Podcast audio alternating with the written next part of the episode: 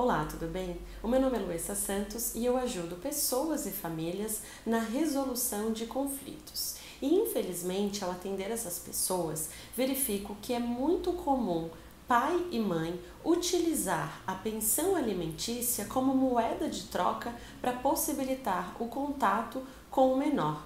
Então, no vídeo de hoje, eu vou falar um pouco sobre esse assunto. Primeiro,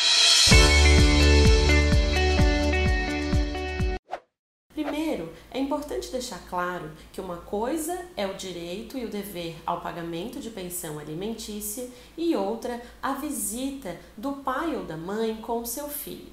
Então, se você, porventura, é obrigado a pagar uma pensão alimentícia e não tem condições de efetuar o pagamento, você deve procurar um profissional para que ele ingresse com uma ação judicial para pedir a revisão do valor que foi fixado. E se você é a pessoa responsável por receber a pensão alimentícia e o pagamento está em atraso, você também deve procurar um profissional para que ele ingresse com uma ação de execução.